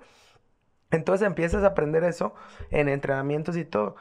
Viene el partido de relegación, el partido como más importante en ese momento en la institución, porque era un equipo que nunca había descendido. Vamos contra Nuremberg. Para empezar, me sorprende que me lleva a la banca. Y dije, ah, pues los últimos cuatro o cinco partidos no me habían ni tomado en cuenta. Y de repente. Entonces, bueno, me lleva a la banca. Dije, bueno, ya está, ¿no? El ambiente me... como una final, o sea, algo impresionante en el estadio. Ah, era ida y vuelta. En el de, en nuestra casa no salgo ni a la banca, quedamos 1-1. En el de vuelta, en su cancha, me saca la banca y vamos 1-1. Y me acuerdo que yo estoy en la banca y dije, bueno, estoy preparado, pero lo mismo, ¿no? Sabiendo que cinco partidos va a ser muy difícil, a lo mejor que me meta. Empieza el partido y al minuto 5 em, se lesiona la rodilla extender a un jugador que estaba más o menos en la posición. Pero había otros dos en la posición y todo. Y yo dije, bueno, calentamos, ya no puede seguir y me llama a mí. Pues hace, entro preparado, pues hace cuenta que jugué todo el partido. Y la verdad, lo hice muy bien. Puedo decir que lo hice muy bien. satisfecho. Quedé muy satisfecho. Corrí, luché, peleé, hice dos tiros a gol que la sacaron, vi buenos pasos, todo bien. De esas veces que tú sientes como jugador que, sientes que satisfecho. Claro, Y en el minuto 80 metemos gol y ganamos. Gol de Seferovic, me acuerdo, un centro. Eh, ganamos, bueno, locura total. Claro, como si hubiéramos ganado la final, la gente, festejamos, todo. Yo ahí dije, no, o sea, lo hice bien. Dije, me, ya me va a meter, le demostré, viene algo así bueno y todo. Viene la pretemporada, nos vamos a Abu Dhabi. Seguía igual, él nunca muestra si estaba bien o no, era muy serio todo. No me dirigía mucho la palabra, no hablábamos mucho y ya empezaba pues en, la pretemporada, pero ya con una ilusión de que ya no era como, ah, voy a jugar. Pues otra vez empieza el torneo, primeros tres partidos, dos o tres partidos, también a la banca y no me metió y todo. Y me acuerdo el cuarto partido, me acuerdo perfecto, contra, contra, Javier en Leverkusen. En Leverkusen. Allá se acostumbraba, jugábamos a las 3 de la tarde, eran los partidos sábados 3 de la tarde y en la mañana en vez de hacer un este un regenerativo, un regenerativo algo una puesta a punto que una puesta a punto era caminar, al parque. Entonces salíamos a caminar en un parquecito y me acuerdo que esa mañana estábamos caminando y vamos caminando todos. No era tan estricto que no nos dejaba hablar era con los audífonos ir concentrados. En el bus nadie podía hablar. eran situaciones que él tenía estrictas todo bien. Y me dicen te habla el mister dije, ah, nunca me había hablado. Y dije, pues ya voy. Y me habla eh, en inglés. Bueno, ahorita ya te cuento eso, pero yo empecé a aprender alemán ah, desde un principio. Entonces ya entendía un poquito. Y su primera pregunta me acuerdo que fue, ¿alemán o inglés? Y ya le dije, ya así, ¿verdad? Eh, dije, oh, entiendo ya poco alemán, pero inglés mejor. Él sí sabía inglés más o menos. Bueno, vas a iniciar, me dice. Vas a iniciar, eh, pero de ti depende que quieres ir jugando, es tu oportunidad. Así me dijo. O sea, claro. Claro. Y le dije, ah, está bien, estoy listo. Fue todo, me hice para atrás y así, así fue la situación. Y claro, yo ahí esas fueron cuatro horas antes del partido. Sí, sí, yo era nervios, claro, y tú sabes todo. Y rápido, pues ahí se ah, voy a jugar, motivado, todo. Encima, pues también contra Javier Leverkusen, un mm, equipo grande de casa, nosotros. Pues bueno, para no hacerte el cuento largo, como el partido de Barcelona. Mi mejor partido, y mi primer gol en Bundesliga. Meto el gol del Gane, el 2-1. Ahí como que me ayudó Javier porque falló un penal y por eso ganamos. Él mete el primer gol, de hecho. Eh, yo doy el pase para el primero, un centro, 1-1. Después meto yo el 2-1 y tuvieron el empate y falló el penal él y ganamos. Ganamos con mi gol, pero aparte, más allá de mi gol, del pase, es el juego hice un juego muy bueno. O sea, defendí, luché, peleé todo. Y a partir de ahí, me inicia el siguiente todo, jugué ya todos de titular, todo el torneo y fue mi mejor torneo, hice creo que nueve goles. Sí, sí. Me dio, fue del, del equipo fui el campeón goleador que te dan un cañoncito de ahí ah. y este y muy bien, está volando. Mm. Me gané su confianza, al rato ya era no era que fuera diferente porque él fue muy estricto, pero ya hablaba un poco más conmigo. Al menos ya sabía cómo me llamaba. Entonces, este, pues bien, pero trabajando y todo, y así me aventé ya dos, tres años. Nos fue muy bien con Nico Kovac. Empezamos a subir, subir, ganábamos. Entramos a Europa ah, League. Este, perdimos primero una final de Copa con Borussia Dortmund eh, en Berlín eh, 2-1 me parece. Y el siguiente año volvemos a llegar a la final Ah, contra Bayern contra- Múnich, que fue cuando la ganamos. Y bueno, ya ahí él fue algo histórico, que nunca han ganado una copa, sobre todo, fue un poco, lo pongo un poco parecido a, a las Olimpiadas de que contra un rival Brasil con las estrellas, Claro. acá era, pues Eintracht sí, pero contra el Bayern Múnich con todo, Ujú. ¿sabes? O sea, James, Lewandowski, Ribery, Robben, todos, y le sacamos la sorpresa, les ganamos, campeón, ahí es cuando Nico Kovac se va, regreso, y, y es cuando, cuando me pasa la situación de la espalda. Eso es lo que te iba a hacer la siguiente pregunta con todo eso, porque después te vas a- al SAT, a Doha. Sí. Y- bueno, antes, antes eh, Filadelfia, bueno, antes después Filadelfia, Doha. los Sí. Doha, y, y bueno, tienes, podríamos durar 5 o 6 horas, Sí, ¿no? no, no, no. Eh, ¿Esa lesión te marcó? Sí, muchísimo. Literal, ahora sí. Sí, porque mucho. Desde afuera, ¿no? Uno habla desde afuera, ¿no? Este, ahí a Marcos se vio que le empezó a pesar, Sí. a pesar. eh, fue, digamos, así como para bien detalles que hemos mencionado. Claro. Barcelona, ese partido, ¿sí? Ese fue un detalle también. Sí, ese marcó. fue también un detalle. No tanto porque muchos decían, no, ya le siguió jugando, pero ya con, con dolores o Ujú. así. No, gracias a Dios con salud quedé bien. Pero sí fue un parteaguas donde sí perdí mi mejor, como mi mejor momento Tu iba. momento. Claro, yo siempre lo he dicho, digo, todo pasa por algo. Sí. Solo Dios sabe. Si no hubiera tenido ese, Sí, esa, esa lesión, yo estaba ya en pláticas justo con Borussia Dortmund, que ya me querían, estábamos ya como negociando. Eh, venía, bueno, nos saltamos un poquito, venía a jugar el Mundial del 14 Sí. y después fue cuando pasa la lesión y vuelve a pasar un poquito lo que tocamos hace rato. Fue algo, me pegó durísimo. Fue mucho dolor porque hubo tres meses que no encontraban lo que tenía. Y fueron tres meses, de verdad, te lo juro mucho, era, yo era un minusválido. Me tenían que cambiar. Me bañaban, yo no me podía mover, yo no dormía, los dolores. Me hicieron de todo, me hicieron eh, inyecciones, y fui a Berlín una semana, fui a París con otro, de- a- a- y busqué de todo. Javier me hizo favor, en ese tiempo ya estaba en el Real Madrid, fui con los doctores Con del Real Madrid. Ellos me ayudaron un poco, me pusieron la epidural dos veces, la que le Sí, ponen las sí, mujeres las embarazadas. sí. Dos veces y eso me calmaba, pero me lo calmaba y Te volvía. calmar, ¿no? Nada. Eran 15, 20 días, todo, hasta que ya dos, tres doctores dijeron, necesito operarse, necesito operación. Y, y operación, y era un volado. Era O sea, operación, no- pero también no Mm. se sabe si va Sí, a quedar bien o no. bien. Y yo, yo estaba tan desesperado que yo dije, ya, que la operación ya. En ese tramo, a pesar de yo escuchar mucha gente, yo desprendía la tele y decía, no, Marco, ya, que dé que dé gracias si vuelve a poder a caminar, si puede volver a caminar. Pero jugar fútbol, ya ni que ni lo piense. O sea, esas situaciones, escuchaba mucho esas cosas, ¿sabes? Yo dentro de mí siempre tuve como esa confianza, esa fe, de decir, voy a estar bien también me tuve, tan, tanto me tuve la fe que yo dentro de mí hacía cuentas de días y yo decía, si me opero ahorita, estoy tanto, esta rehabilitación y si llego al mundial. O sea, contabas. Claro, contaba. Lo que hacemos Porque yo juego repente, ¿no? Confederaciones 2017 y ahí terminando me voy a hacer pretemporada con Aitra y es cuando ya dejo de jugar con el dolor. Entonces viene esto y yo decía, sí, Sí me da. sí. Y ya, es más, no quería perder un día de que ya me operen hoy. Para hoy ya es tarde, quiero que me operen hoy porque ya es un día menos. Y claro, ahí hubo una confusión de qué operación porque yo pedí que quería operarme aquí en Guadalajara porque hay, tenemos doctores muy buenos en Claro. México.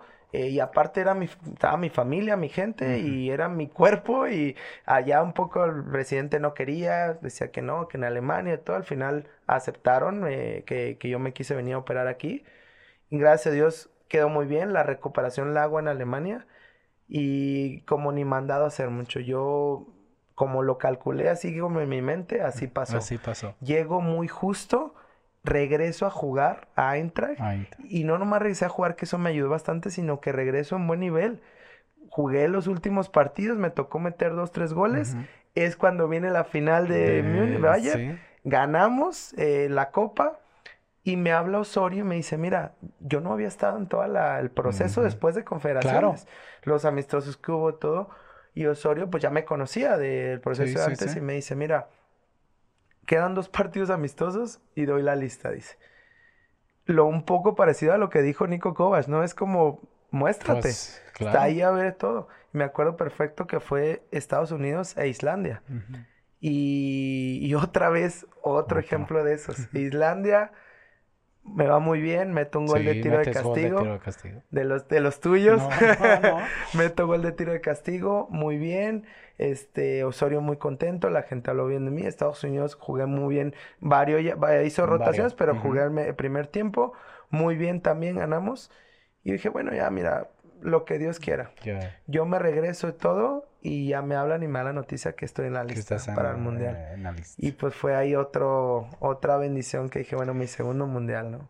Nos pudiéramos ir alargando, pero ya yo nomás yo tengo un pensamiento o yo tengo una idea y se los he mostrado, se los he comentado a varios, te lo quiero compartir. Puedes estar o no estar de acuerdo, que eso es lo, lo bonito. Claro. Yo creo que el mexicano tiene una mentalidad muy fuerte. Así es muy, muy fuerte. O sea, eh, yo a veces me molesto, trabajo en los medios, y a veces cuando dicen, no, es que la mentalidad del mexicano, yo le digo, no, no, no, espérenme. Para mí es fuertísima, somos mentalmente muy fuertes, no somos consistentes. Es una gran diferencia. Sí, tienes razón. A tu experiencia en equipos allá en, en Europa, lo que nos has contado, que te fuiste pensando que estabas preparado y llegas allá y a lo mejor no es que no estuvieras preparado. Estabas preparado en México, no para Europa. Así es. Y hay que decirlo. Sí. Y allá pues, te adaptas, ¿no? y empiezas. o, te vienes. Ajá. ¿No? Ha pasado. eso ya entra, que ha pasado, ¿no? Yo les he dicho, es que mentalmente sí somos fuertes. Yo creo que somos un, país eh, mentalmente fuertísimo. El problema de nosotros es que conseguimos algo y nos vamos mentalmente acá. Claro. Perdemos algo y nos vamos mentalmente acá. Y creo que allá a lo que tú me has dicho, se mantienen. Sí. Digo, sí hay, por supuesto, subidas y bajadas, porque pues así es. Claro. ¿Estás de acuerdo conmigo en base a lo que me has dicho sobre todos los compañeros que tuviste? Totalmente de acuerdo, sí. Estás en lo correcto. Porque, cuando dicen que no mentalmente, espérate, aquí ha habido temblores, o terremotos, se le ha ganado a Argentina, se le ha ganado a Brasil, O, eh, eh, y la hemos cagado con, con, Haití. o sea, las dos, las, dos, las dos las hemos tenido, se le ha ganado a Alemania. Sí, sí, Digo, sí. Estuviste ahí, o sea. No, no, no, totalmente de acuerdo. Nada más no somos consistentes. o constantes, no sé. Es la consistencia, el, el, mantener eso que tú dices, que si nos comparamos a veces con la gente que está allá, ellos con sus subidas bajadas más pequeñas, pero creo que mantienen, eso. Mantienen más eso y a lo mejor lo que los da a estar en la elite, pues. Claro, claro. porque, un paso pues, arriba, muchos pasos arriba. Sí, entonces yo creo que estoy totalmente de acuerdo contigo porque no nomás es decirlo, lo hemos demostrado, como tú dices. Eh, y lo seguimos demostrando. Claro. para bien o para mal, ¿eh? Porque de repente también podemos ir y hacer ah, una chambonada. Sí, obvio. no más. ¿Estás de acuerdo? Para bien o para mal, pero cuando lo demuestras es que somos capaces y que somos y tenemos la mentalidad.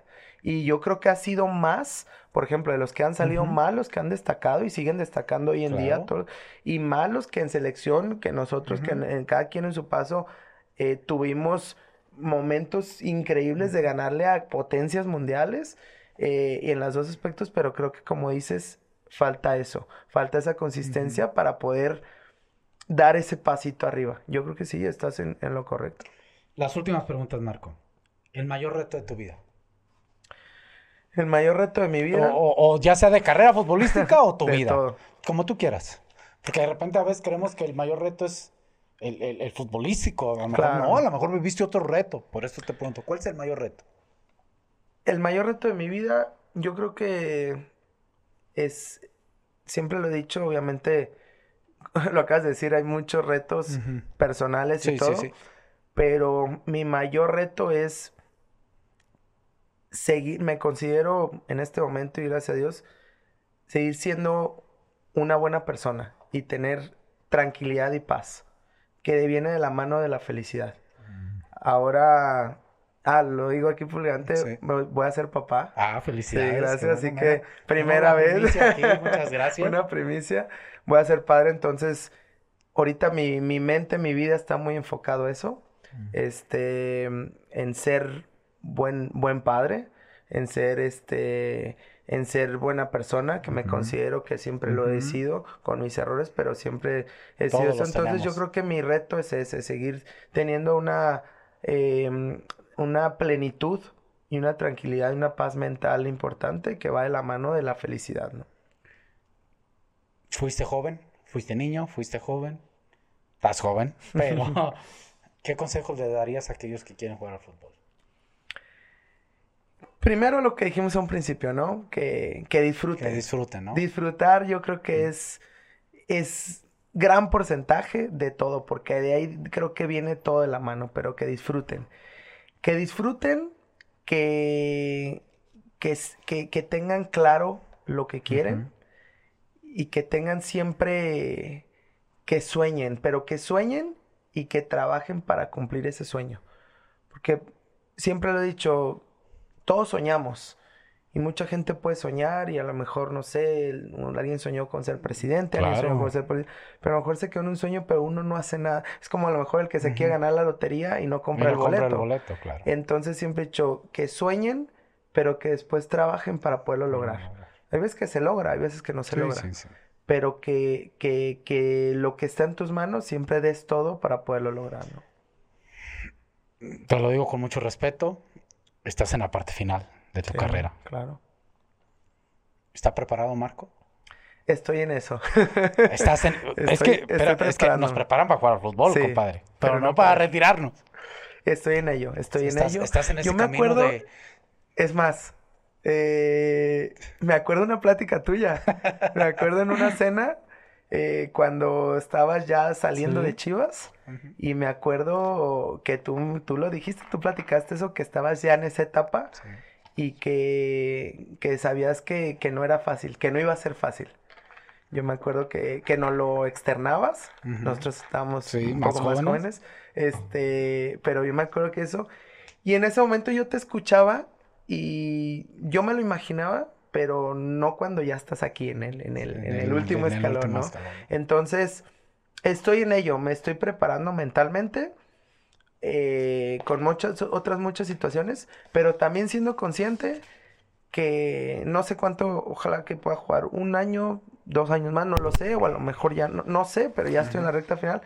Pero yo sé que a lo mejor el día de mañana, cuando ya cuelgue los botines y diga ya me retiré, va a haber un día que me voy a despertar y ya no voy a tener que entrenar, ya voy a ser consciente que ya no voy a, eh, a entrenar, digo, por obligación, uno sigue después cuidándose todo, pero a entrenar ya no voy a jugar a lo mejor torneos importantes, un estadio lleno, ya la adrenalina. Muchas situaciones a lo mejor no vuelven, ya no va a haber concentraciones, quizá todo la vida del futbolista, del futbolista y que desde chico lo tenemos, va a ser como una vida nueva. vida.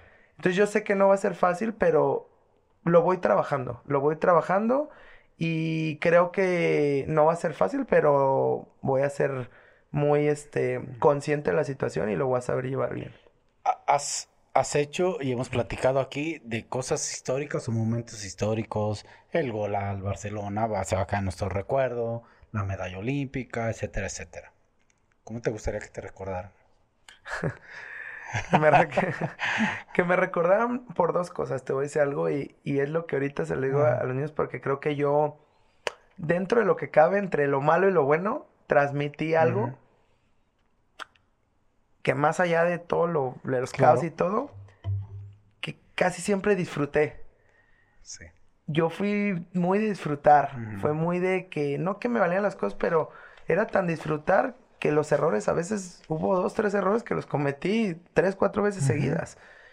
Pero yo quiero que me recuerden, obviamente, como el futbolista que fui, los logros que tuve, pero sobre todo por la esencia de ser un jugador que disfrutaba dentro de la cancha. Que disfrutaba dentro de la cancha, que, que, de pronto no importaba nada, o sea, que me atrevía y que y que eso a veces siento que es muy arriesgado. Arriesgado, así es. Es muy arriesgado. Arriesgado y creo que eso a veces es muy importante. Cuando a veces uno no tiene esa confianza o lo atan o hay muchas presiones que las tuve, pero el que llegar y como que se te olvide todo y disfrutarlo en la cancha, eso siempre fue muy importante. Y es que así ha sido Marco. Digo, yo te lo digo porque digo a la gente, Marco podía agarrar una pelota y ya quería meter un gol de medio campo. para eso es intentar y arriesgar. Yo, ¿no? analizando hoy un poco, pues su carrera, pues te fuiste, viste experiencias en muchos lados. Aventurero, eh, Eso es arriesgar. Sí. No todos arriesgamos. No todos se salen de su zona de confort. Sí, sí, sí. O de su. Que respetamos. Aquí si se sale, no se sale, es su pedo. ¿No? Sí, cada quien. Pero eso es arriesgar. Y tú fuiste arriesgado. La, una pregunta que les hago a todos los invitados. Y ahí cerramos. Ok. Tienes a Marco Fabián aquí de frente. De la edad que tú quieras. ¿Qué le dirías? Te tienes a ti mismo aquí. yo creo que le, yo creo que le diría que que siga sus instintos y que sea feliz. Que siga disfrutando. Que, que, siga, que siga siendo esa buena persona. Y, y, que, y que siga teniendo la fe que ha tenido desde chico para hacer las cosas. Pues Marco, muchísimas gracias. la verdad que pudiera seguir y tengo 20 millones. Yo creo que, vamos a hacer, yo creo que vamos a hacer un volumen 2 después. Este, gracias, gracias porque aprendimos, eh, aunque te conozco, aprendí mucho de ti. Este, de repente pues, la distancia nos, nos separó, pero yo sí te seguía, yo veía los partidos, no, no soy latoso, no me gusta estar molestando ahí.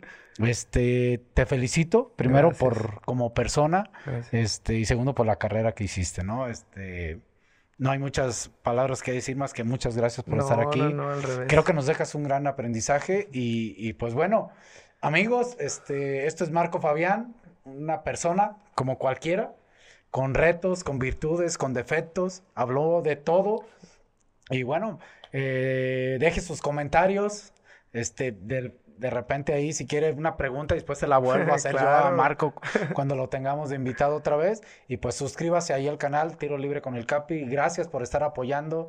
Cada vez eh, recibimos comentarios y gracias a Dios son más buenos que malos.